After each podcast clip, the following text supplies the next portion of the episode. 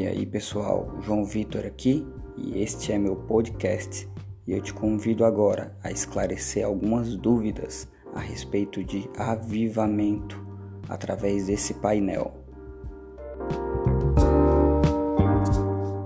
O que é exatamente avivamento?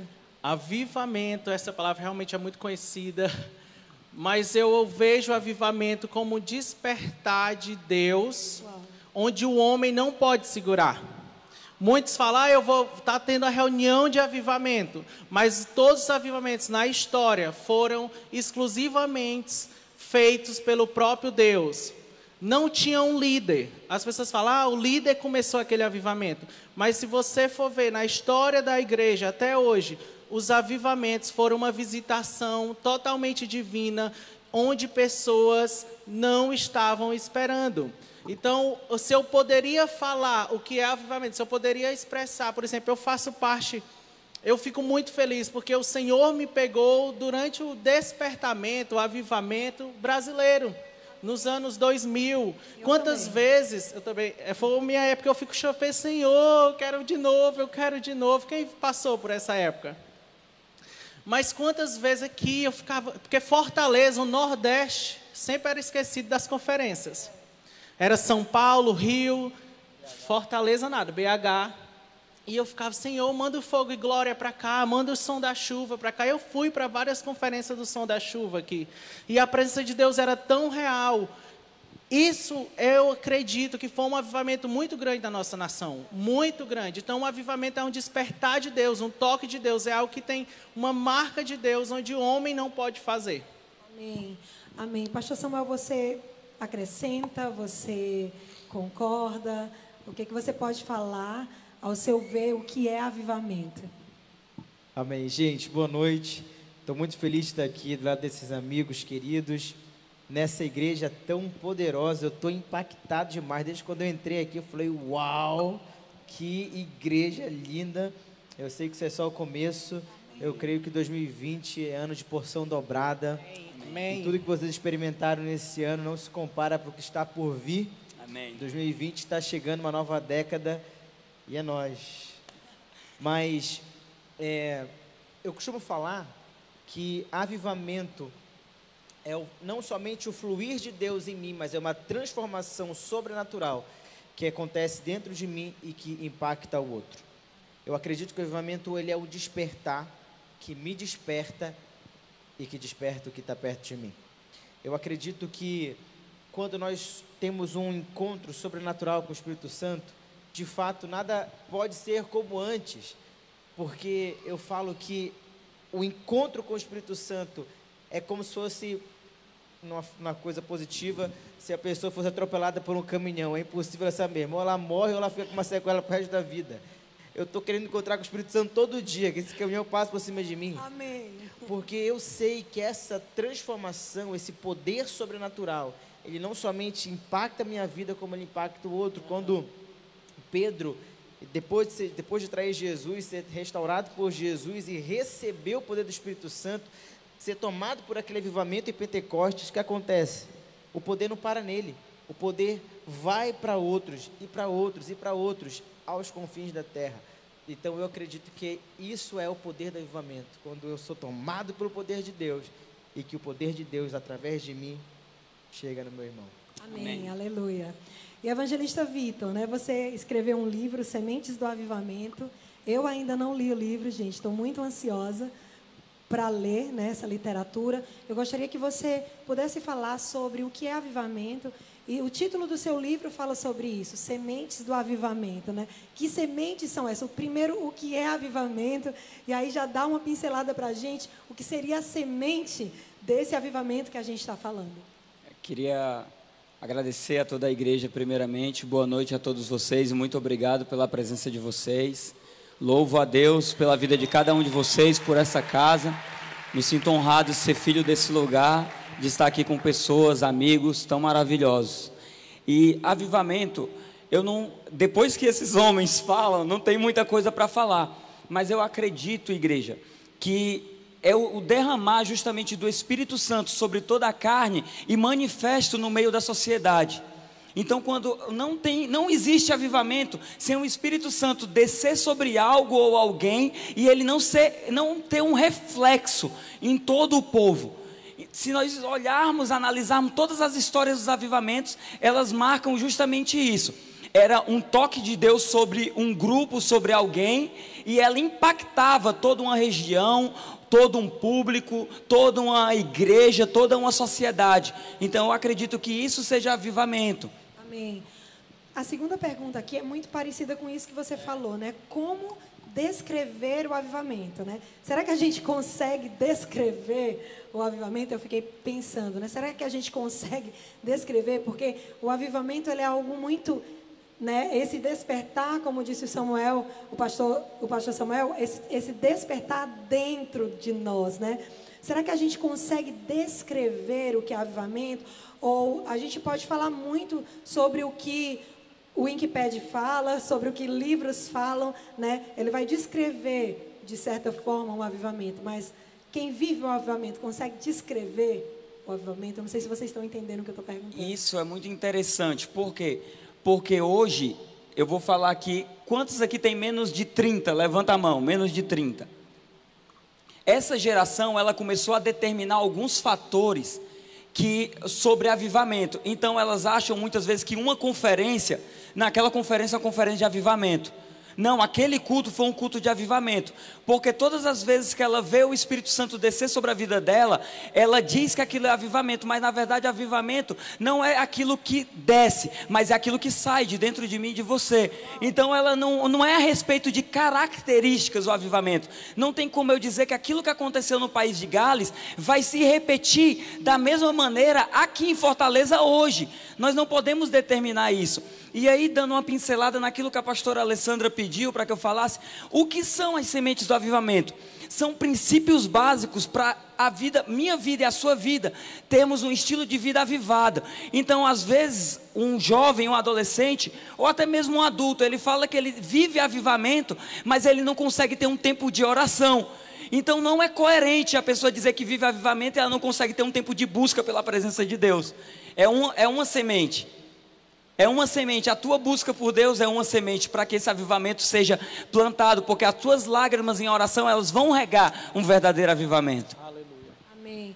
É, Pastor Bruno, você consegue descrever o avivamento? Você pode nos ajudar nessa pergunta? Você, o que você pode falar? Qual a sua descrição sobre avivamento? Realmente muito parecido com o que o Vitor falou, mas é um derramamento de Deus onde há uma transformação pela vontade dele, é o modo dele, o meio dele, e o nosso papel como cristãos famintos pela presença de Deus, por mais é clamar. Esse, as histórias dos avivamentos, a gente via que um grupo de pessoas eram despertadas por fome e sede pelo Senhor. E daí vinha a visitação de Deus e trazia essa transformação. Não pode conter. Nos avivamentos foram o quê? Pessoas comuns que fizeram coisas extraordinárias para o Senhor. Amém. É, Pastor Samuel, como nós podemos identificar um avivamento? Como que eu sei que o que está acontecendo no momento, na igreja, ou está acontecendo de repente numa célula, numa casa de paz, ou numa escola, ou numa praça, como é que eu posso saber que isso é ou não um avivamento? Eu acredito que a palavra transformação faz muito sentido para isso. É, de fato, a gente não pode confundir o chacababa com o avivamento, né? O, o, Chacababa é uma linguagem crentez, tá? Você é. que, não, que não conhece, você depois pode procurar o evangelista Vitor, que ele vai te mostrar no próximo livro dele, Dicionário Crentez. É, Mistérios do Chaba, no próximo livro. Eu acho que é o livro do pastor Samuel esse. Mistérios do Chaba. E Mas quem o, começou a falar do Chacababa foi minha mãe espiritual. Foi? A Heidi A Heidi o Chacababa. Então, o, o, o, o Tremelique, o enfim, não podemos definir isso, mas transformação no que que a, aquela aquele grupo de pessoas que experimenta avivamento, quais são os frutos desse avivamento, desse despertar. Se essas pessoas tomadas pelo Espírito Santo, que fluem no avivamento, não estão conseguindo ajudar os outros, não estão conseguindo tocar os outros, não estão, não estão tirando as prostitutas das ruas, não estão é, alimentando os famintos, não estão dando casa para os órfãos, não estão manifestando o reino de Deus, o reino, o, céu na terra, é avivamento? Então, para mim, o sinal é transformação. É muito interessante isso que ele falou, porque às vezes eu atendo pessoas que elas sentem arrepios, elas choram, elas recebem uma palavra poderosa do profeta e ela diz: agora vai, né? E aí depois passa alguns meses, ela fica frustrada, né? E ela acha que Deus é, ah, não era bem aquilo, né? Não, eu não, eu não, Deus me visitou, mas acabou, o fogo esfriou, né? E na verdade o fogo não é isso, né? O avivamento não é isso. Você colocou muito bem aqui, né? Que, que não tem condições, não, não tem condições de você falar de avivamento e você não viver o avivamento. E o avivamento ele realmente ele é um toque no teu irmão, né? Você vai aonde alguém precisa, né? Então, é, diante disso, eu queria perguntar é, para o pastor Bruno, né? Pastor Bruno, de, dentro dessa palavra eu vou fazer, formular mais, um, mais uma pergunta aqui, tá bom? Então, e quem são essas? Ele, ele disse assim, olha, você tem que tocar nas pessoas hoje, na nossa sociedade hoje. Quem são as pessoas que precisam ser tocadas? Quem são os nossos órfãos e quem são as nossas viúvas hoje na nossa atualidade? Dentro da nossa cidade, do contexto urbano, temos as prostitutas, que é algo bem comum. A nosso, hoje no ministério nós temos um trabalho com evangelização de meninas e meninos que estão em situação de prostituição. E a gente escuta vários relatos que ela, ah, eu quero ir para a igreja, eu desejo ir para a igreja, mas quando eu chego lá, a esposa vai pegar na mão do seu marido mais forte, ou vai me olhar torto, porque ela não tem talvez uma roupa crente.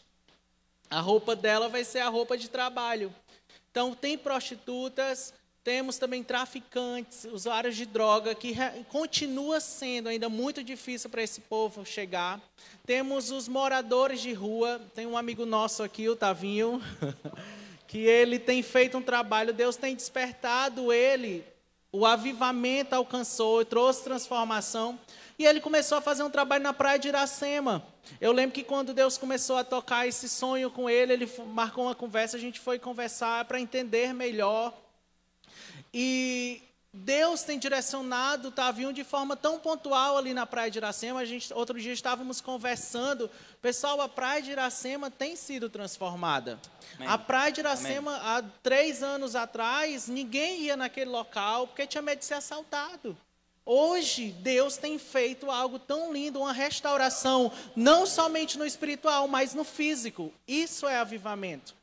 Não chegou o avivamento plenamente em Fortaleza. Eu acredito que ainda tem muito para nós vivermos, as igrejas caminhar, caminhar mais juntas.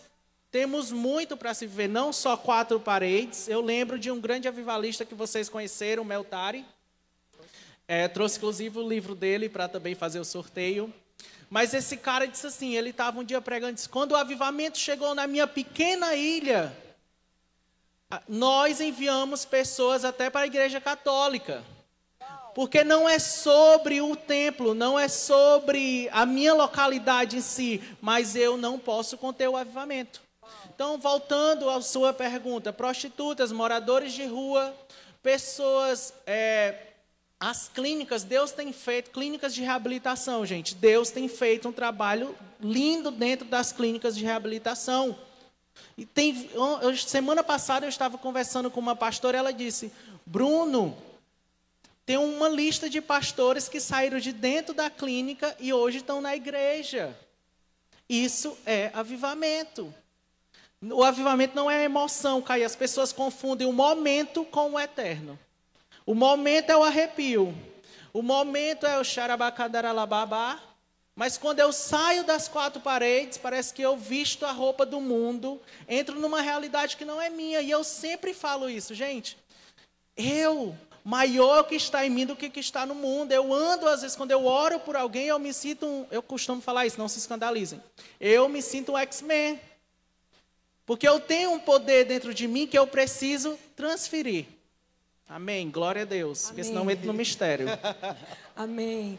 É, Evangelista Vitor, e para você, quem são os órfãos e as viúvas hoje para o seu ministério? Quem são as pessoas que você toca, que você sabe, né? O, o pastor Bruno, ele tem esse, esse, esse, esse ministério lindo. Semana passada, eu e o evangelista Vitor, nós fomos lá na base, fomos totalmente tocados, e à noite eles têm um evangelismo lindo nas ruas, a equipe de evangelismo da igreja. Nós já combinamos de fazer um trabalho aí juntos com eles, porque nós temos muito a aprender com eles. Mas, evangelista Vitor, quem é hoje, na sua opinião, né, ou na sua realidade, né, quem é o seu, quem é o, o órfão e a viúva da sua realidade, da sua, né, do seu contexto? É, dentro desse contexto, para mim, todos os órfãos e viúvas que se deparam comigo são aqueles que estão distantes do Senhor, que estão longe da verdade, que não têm a oportunidade, que não tiveram ainda a oportunidade de conhecer a Cristo.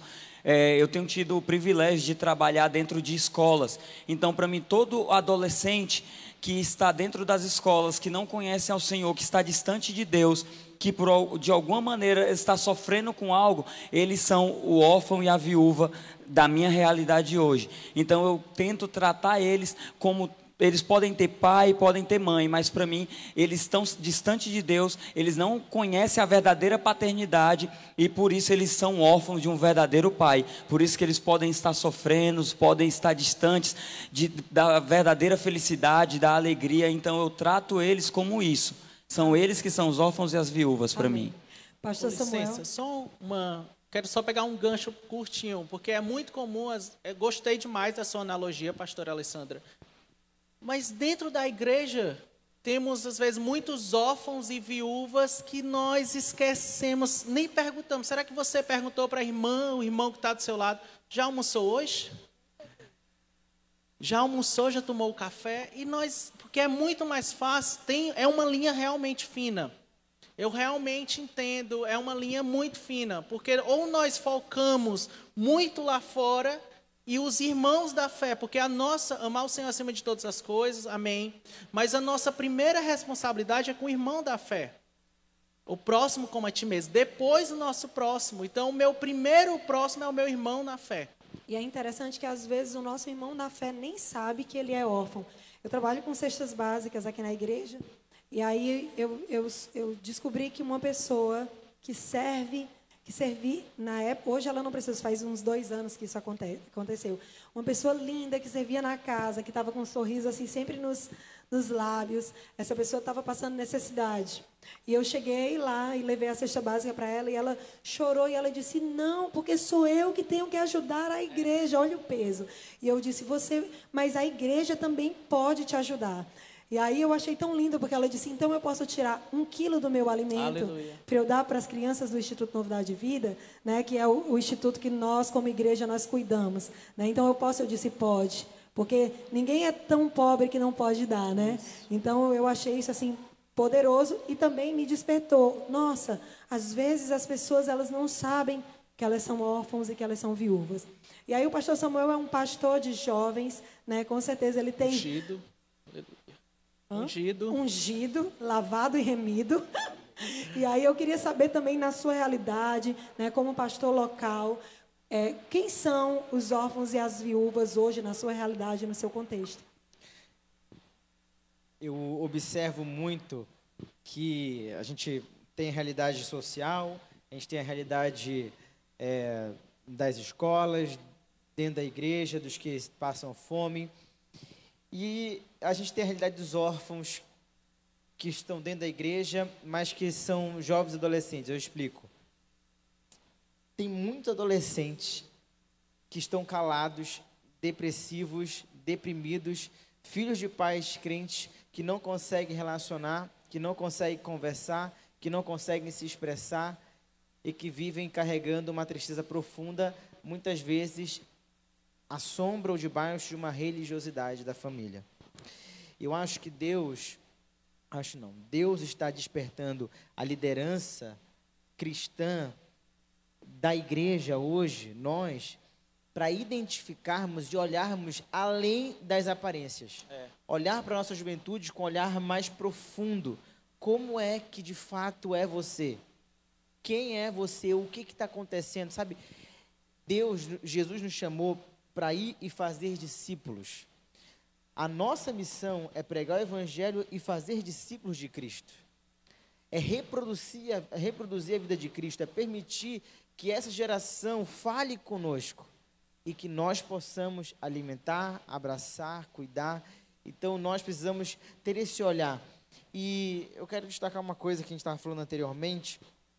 Você falou, ah, porque a pessoa é, reclama que o fogo esfriou, o arrepio passou. E algo que Deus mais tem falado durante esses anos comigo é: Samuel, tem tantas pessoas que desejam incendiar o mundo sem antes queimar no secreto. E uma coisa que eu tenho aprendido é que o fundamento do avivamento pessoal meu não acontece na igreja, não acontece numa conferência, mas acontece no meu quarto. Acontece no meu secreto, no meu relacionamento com Deus. Agora, a verdade precisa ser dita, nem sempre é fácil. Nós estamos caminhando, a gente prega sobre isso, praticamente todo final de semana a gente está falando sobre a mesma coisa para diversas pessoas, a gente está vendo Deus fazer coisas incríveis no Brasil inteiro, mas durante a semana a gente encontra uma dificuldade, a gente tem luta. Parece que nem todo o tempo a gente consegue exercer aquela oração tão profunda, mas o que define é o quanto eu me esforço de verdade para não sair da presença de Deus, para voltar para o meu quarto, para ser tomado por esse poder. E eu falo, para encerrar minha fala, teve momentos que eu não senti nada. Sabe quando a gente chega no nosso quarto a gente fala assim: Jesus, eu quero me arrepiar todo, hoje eu quero flutuar? Nada. Mas sabe, a perseverança na presença de Deus é isso que faz o negócio acontecer dentro de nós. É interessante que o apóstolo Paulo Técio, não o Paulo de Tarso, Paulo Técio é o nosso pai espiritual de São Paulo. Ele, ele sempre fala assim: é, às vezes eu não estou sentindo Deus, mas e daí? Não é porque eu não sinto Isso. que ele não existe. Né? Então, ah, não estou sentindo nada, mas eu sei que ele existe. Então, mesmo eu sem sentir nada, eu vou ficar aqui, na presença dele. Né? Porque ele está me sentindo. Eu não estou sentindo, talvez agora, nesse momento, sei lá porque, lá na glória a gente vai entender muita coisa que a gente não sabe aqui. Mas eu sei que ele está me vendo, né? E ele está me sentindo. Muitas vezes a gente não está assistindo nada, a gente sai, a gente teve nosso momento devocional, não sentiu nada, beleza, parece que o negócio está fechado, a gente encontra alguém na rua, que a gente ora, a pessoa, pu! Não, não era para me sentir, era só para eu passar para o meu irmão aqui. É. E, e uma dica assim que eu uso muito, quando eu não estou sentindo, é tomar riscos. Muito Toma bom. risco. Por quê? Você está no teu secreto, talvez você não sentiu um, um arrepio.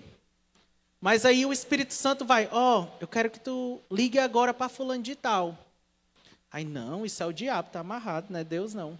Tem nada a ver. Quer me tirar daqui, né? Quer me tirar daqui. e aí, cara, quando tu vai ligar, nossa, eu estava orando por isso, eu precisava ouvir essa palavra e uma vida de alguém é transformada. Uau. Então, uma dica, pessoal: não anda nas suas emoções. Porque as nossas emoções, o coração humano, ele é enganoso. Então, as nossas emoções é muito sobre o sentir, né? Eu tenho que sentir. Mas o secreto, como o pastor Samuel falou, é a chave. O secreto, o lugar secreto, só correr para lá. Amém. Para fechar aquela questão dos, das viúvas e dos órfãos, cada um de nós, né, falamos uma, uma, uma um lugar, né, uma, um, aonde nós podemos atuar. Mas eu lembrei que o pastor Douglas Gonçalves ele falou assim que cada um de nós aqui, todos nós, temos uma nação a conquistar. Muitas vezes a nação não é a África, né? Muitas vezes não é a Índia. Muitas vezes a nação é onde você está mesmo, né? O lugar onde você está inserido. Então, quem é que vai ganhar os, os médicos? Quem é que vai ganhar é, os os estudantes, né? Quem é que vai, quem é que vai chorar pelos órfãos perdidos dentro da igreja? Quem é que vai pagar um preço pela prostituta? Então, nós falamos aqui de alguns exemplos, mas na verdade você que está aí, você tem uma nação a conquistar. Todos verdade. nós temos uma nação a conquistar. Né? E avivamento é isso. Você descobre a sua nação e você vai fazer a diferença aonde Deus te colocou para você ir. Amém? Amém. Bom, e aí a próxima pergunta é: existe diferença? Aliás, vocês consideram que nós já estamos em um avivamento? Vocês consideram hoje que nós estamos em um avivamento? Pode começar, pode, pode escolher aí quem começa, aliás. Eu vou começar. Eu acredito e é visível que Deus está fazendo algo extraordinário no Brasil. É, eu lembro quando, no dia que eu aceitei a Jesus e o que eu tenho vivido nesses últimos anos e o que eu vejo, o, o que Deus está fazendo hoje. Só que eu não acredito que o avivamento chegou à nossa nação em plenitude.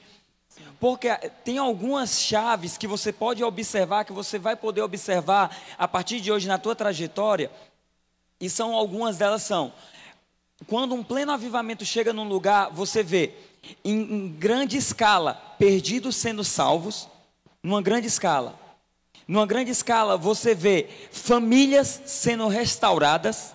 Em uma grande escala, você consegue ver é, uma sociedade sendo completamente impactada. Então, o que, o, que isso, o que eu quero te dizer com isso é que quando o avivamento ele chega no lugar em plenitude, aquilo que Deus faz aqui dentro da igreja é reflete fora dela. É. Então, aquilo que Deus faz na minha vida aqui dentro, ele tem que refletir aonde eu estou inserido lá fora. Então, é, quando isso começar a acontecer em plenitude, você pode ter certeza que não é a respeito de conferência cheia, um estádio de futebol cheio de pessoas para adorar somente o nome do Senhor, mas é aquilo que Deus fez naquela reunião na vida dela gerar um impacto lá fora. E por isso que pessoas são salvas, famílias são restauradas e a sociedade sofre um impacto extraordinário. Amém. Eu vou fazer agora perguntas específicas para a gente ser mais rápido, tá certo? Se o meu papel deixar. É, vou perguntar ao pastor Samuel, e depois eu pergunto ao pastor Bruno. Pastor Samuel, é, fala sobre dois pontos que você acha que falta para que o avivamento no Brasil se torne real. O que, que você é, acha? Só apenas dois pontos para que ele. O, o, o evangelista Vitor falou assim, né? Nós, nós vemos, não vemos ainda na sua plenitude, né? Nós vemos apenas né, focos, né, momentos. Mas quais os dois pontos que faltam para que a nação realmente ela, ela esteja contaminada, avivada pelo Evangelho? Eu acredito que. Eu, eu vou citar duas coisas, tem várias, mas eu vou citar intimidade e atitude. Intimidade que depende de mim, atitude também. Como?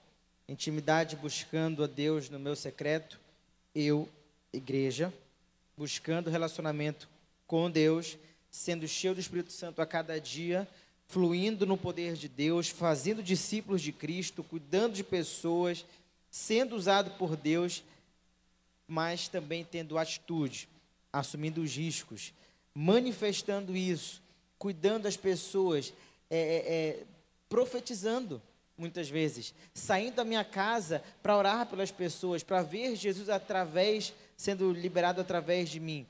Então acredito que intimidade e atitude. Amém. É, falando em manifestação para o pastor Bruno. Pastor Bruno, você acha que existe diferença entre um movimento de curas, milagres e salvação de um avivamento? Faz parte.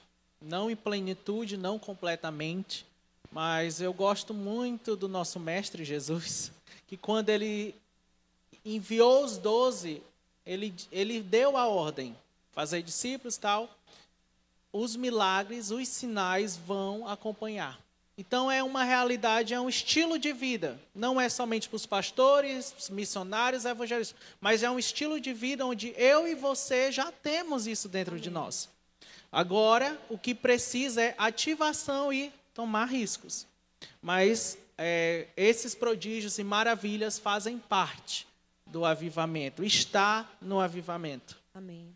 Evangelista João Vitor, como posso fazer para manter esse avivamento em minha vida? Eu acredito que a primeira coisa que você e eu precisamos fazer todos os dias é renunciar. Segundo, buscar intensamente com entrega a Deus. E terceiro, servindo. Quando você renuncia, você está abrindo mão da tua vontade para cumprir a vontade de Deus através da sua vida. Segundo, nossa, eu falei tão bonito que eu esqueci, tá vendo? Vamos lá, você renuncia. Segundo, você busca intimidade, você sacrifica a tua carne, dizendo para Deus que você deseja de verdade viver aquilo a qual você está buscando. E terceiro, servindo, você deixa de olhar para o teu próprio umbigo e você olha para as dores do teu próximo. Isso faz total diferença na sua vida, eu te garanto, porque isso tem feito diferença na minha vida há oito anos. Amém. É... Para o pastor Samuel, avivamento é um meio de apressar a vinda de Cristo? Tan, tan, tan, tan. Eu acredito que É A- a uma a resposta Bíblia- pessoal. a- é, a É, Bíblia não fala é- que- Não é doutrina, que tá, a, von- gente? é, Isso. que a vontade Pronto. de Deus é que todos sejam salvos, que todos conheçam a verdade de Jesus Cristo. Então, acredito que quando nós somos um povo avivado, nós falamos mais de Jesus, nós ganhamos mais almas, Sim. nós, nós manifestamos mais o reino de Deus. Nós vemos mais pessoas sendo salvas. Então, acredito que mais pessoas sendo salvas, mais pessoas conhecendo Jesus e mais, mais, perto. mais língua confessa, mais joelho se dobra, É, mais ele volta. mesmo. Mais perto ele está de vir. É Daqui a pouco ele chega. o evangelista Vitor falou, né? Que é uma das características de um avivamento a conversão em massa. Então, querendo ou não, ajuda. Amém. É, Pastor Bruno, você acredita que a igreja brasileira hoje ela já tem maturidade para viver um avivamento? Difícil, hein? Sem- não estamos criticando, é só uma opinião, não é doutrina. Pergunta tá? boa. Não saiam daqui assim, ah, mas é isso. Não, é uma roda de conversa, tá, pessoal? Sim. É, eu não acredito que a igreja brasileira. Eu sou jovem, talvez você vai pensar, ah, mas é um jovem, não sabe. Mas eu não acredito que hoje a igreja brasileira tenha maturidade suficiente para receber um novo avivamento. Nós tivemos um há uns 15 mais anos, quase 20 anos atrás, está com uns 20 anos atrás, e nós não soubemos como manter o avivamento. É tanto que muitas pessoas que participaram daquele avivamento hoje nem estão com Cristo. Ah, porém, me gera esperança ver os despertamentos. O que acontece Verdade. nas praças. É um, uma esperança. Eu acredito que está ocorrendo o despertamento. As pessoas estão queimando algo dentro que não está mais conseguindo ficar entre as quatro paredes. Igrejas como essa que faz, não é porque eu estou aqui, estou puxando, mas igrejas como essa me fazem também ter esperança. Estava conversando com o pastor Samuel antes, né? Que antes, 10 anos, estou sendo bom, mas 10 anos não tinha em Fortaleza igrejas nessa estrutura aqui. E o Senhor tem despertado, Igreja da Paz, Paz Church. É, 100% trigo, tem feito, tem algo acontecendo real. As coisas estão acontecendo. Então me gera esperança quando eu vejo um projeto que vocês têm de escola. Quando eu conheci o Vitinho há alguns anos atrás, eu fiquei, nossa, como pode? Pegaram a escola, cair no pedaço, dentro de uma comunidade que nem a prefeitura queria ir. É a nossa creche nessa- no, no João Paulo. II. E hoje está aí a escola sendo exemplar. Gente, isso é um despertar. Amém. Deus está no negócio. Cadê a Gabi aí? A Tia também. Amém. Glória a Deus. É, Evangelista Vitor, é, o que é que faz um avivamento ser sustentável, na sua opinião? A minha opinião sobre avivamento sustentável é que eu acredito que é o permanecer. Hoje as pessoas elas querem muito é construir algo para Deus, fazer algo com Deus. É, eu tenho um, um dom extraordinário, então eu quero que Deus me use. Mas a partir do momento que Deus me usar, será que eu vou permanecer? Eu acredito que o avivamento se torna sustentável quando eu permaneço em integridade, em caráter, em pureza, em serviço, em santidade. Eu acredito que essas coisas fazem um avivamento ser sustentável. Isso eu estou falando para a sua vida pessoal, como você pode aplicar. E aí para o teu pequeno grupo, para a tua casa de paz, para o teu discipulado. E aí, aí a gente aumenta para a igreja, e aí para o teu movimento. Mas eu acredito que não é só o desejar fazer, mas é o permanecer naquilo que é o fundamento, que é Cristo. Amém. É, o pastor Bruno falou aqui sobre na, na, na, na década de 2000, no início de 2000, né, sobre o clamor dele, sobre a oração dele. Né, quando ele começou a ver coisas vindo para o Nordeste, porque ele disse: Nordeste, ele, ninguém se falava né, de avivamento, ninguém se falava de, de evangelismo, ninguém falava de uma missão, né? Ou era igreja ou não era nada, né? O povo do evangelista não tinha nem espaço aqui, né? Então, é, e ainda hoje é, nós sabemos que temos muita coisa ainda a conquistar para o nosso Nordeste, em especial para a nossa Fortaleza. O que, que vocês acham que falta em Fortaleza para que a gente possa experimentar moveres, como hoje nós vemos, como aconteceu em BH, como, como acontece em São Paulo, em outros lugares que eu não quero dizer, mas que existem lugares que às vezes a gente nem sabe, mas que viveu um, um, algo tão poderoso. Então, o que vocês acham que falta para a nossa cidade, né? E, e aí eu já incluo o que, que as igrejas em Fortaleza, a igreja de Jesus em Fortaleza, né? O que, que ela está precisando fazer, o que falta em nós para que isso aconteça. Então, primeiramente, eu só quero quebrar um pouco do, de um falso entendimento que foi gerado no coração de pessoas dentro da igreja, até de igrejas, que missionário é rebelde contra a igreja. Todo mundo acha que missionário é rebelde, não encaixa na igreja. Não é assim. Infelizmente, por erros de pessoas do passado, a minha geração, a nossa geração tem pago esse preço. Mas a missão existe, as bases missionárias existem, por quê? Porque a igreja não alcançou aqueles locais. Então, a base missionária ela trabalha em parceria com a igreja. E algo que eu acredito que precisaria hoje em Fortaleza seria unidade.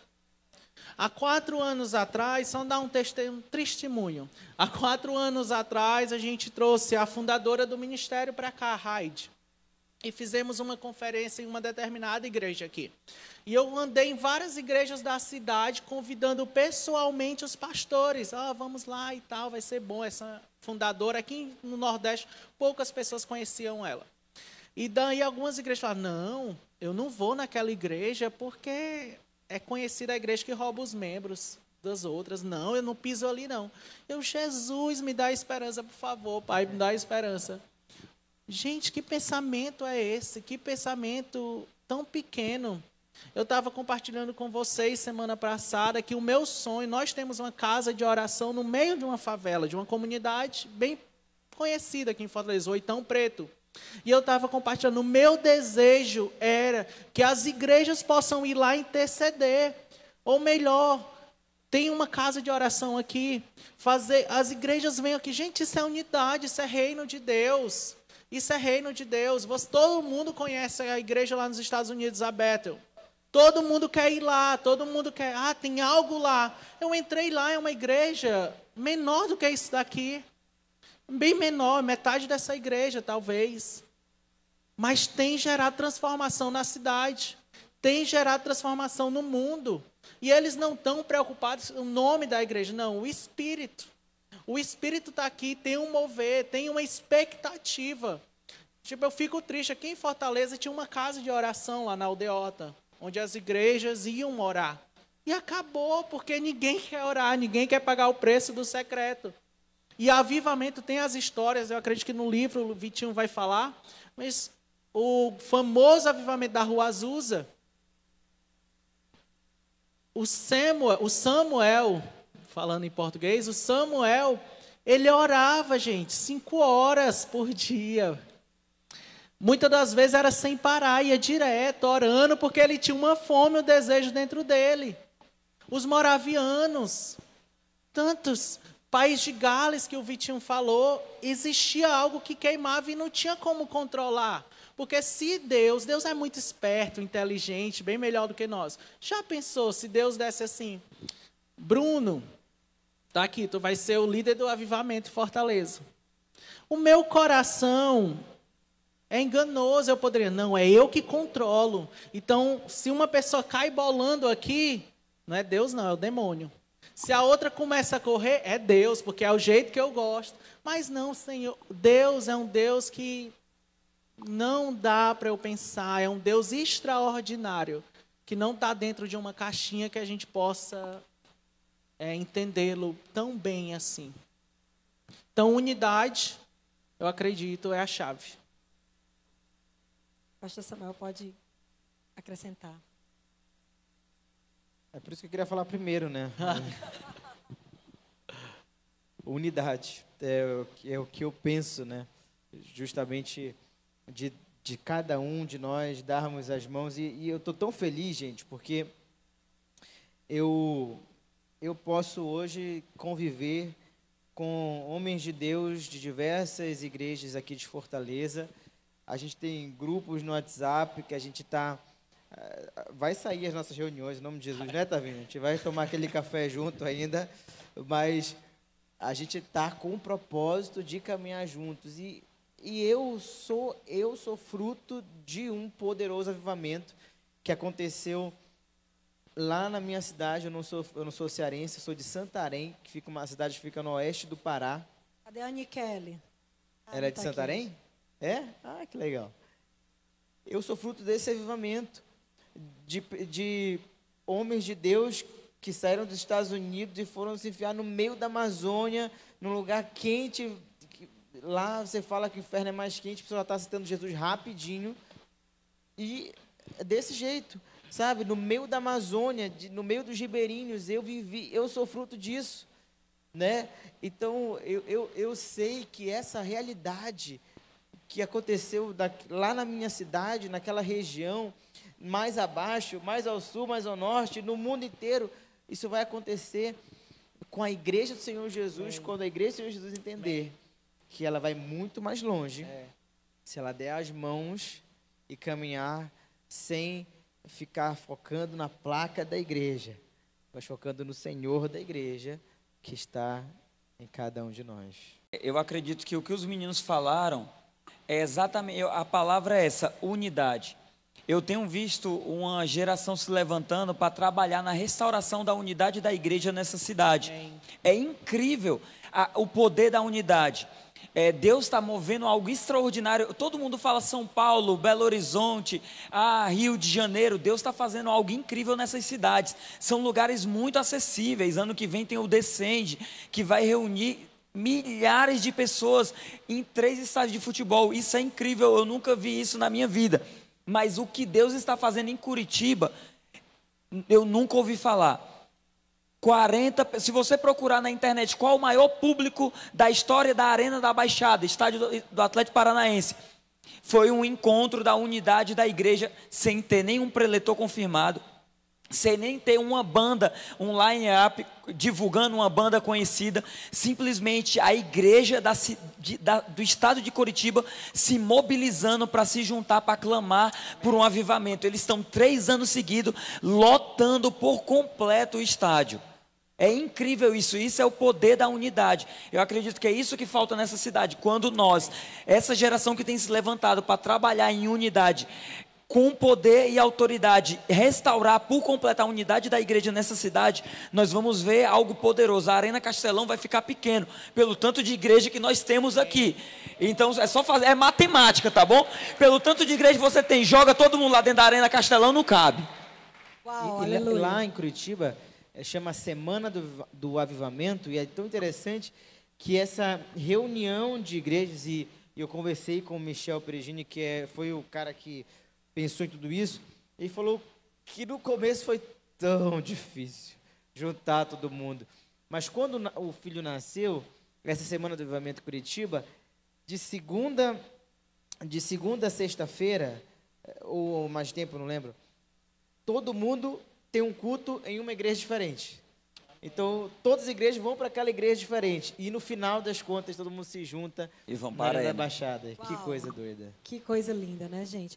Bom, o nosso painel acaba aqui. Né? Eu gostaria muito de agradecer ao evangelista Vitor por essa oportunidade, ao pastor Samuel, Deus abençoe, e ao pastor Bruno também, Deus abençoe. Eu gostaria de terminar dando uma salva de palmas a esses homens de Deus.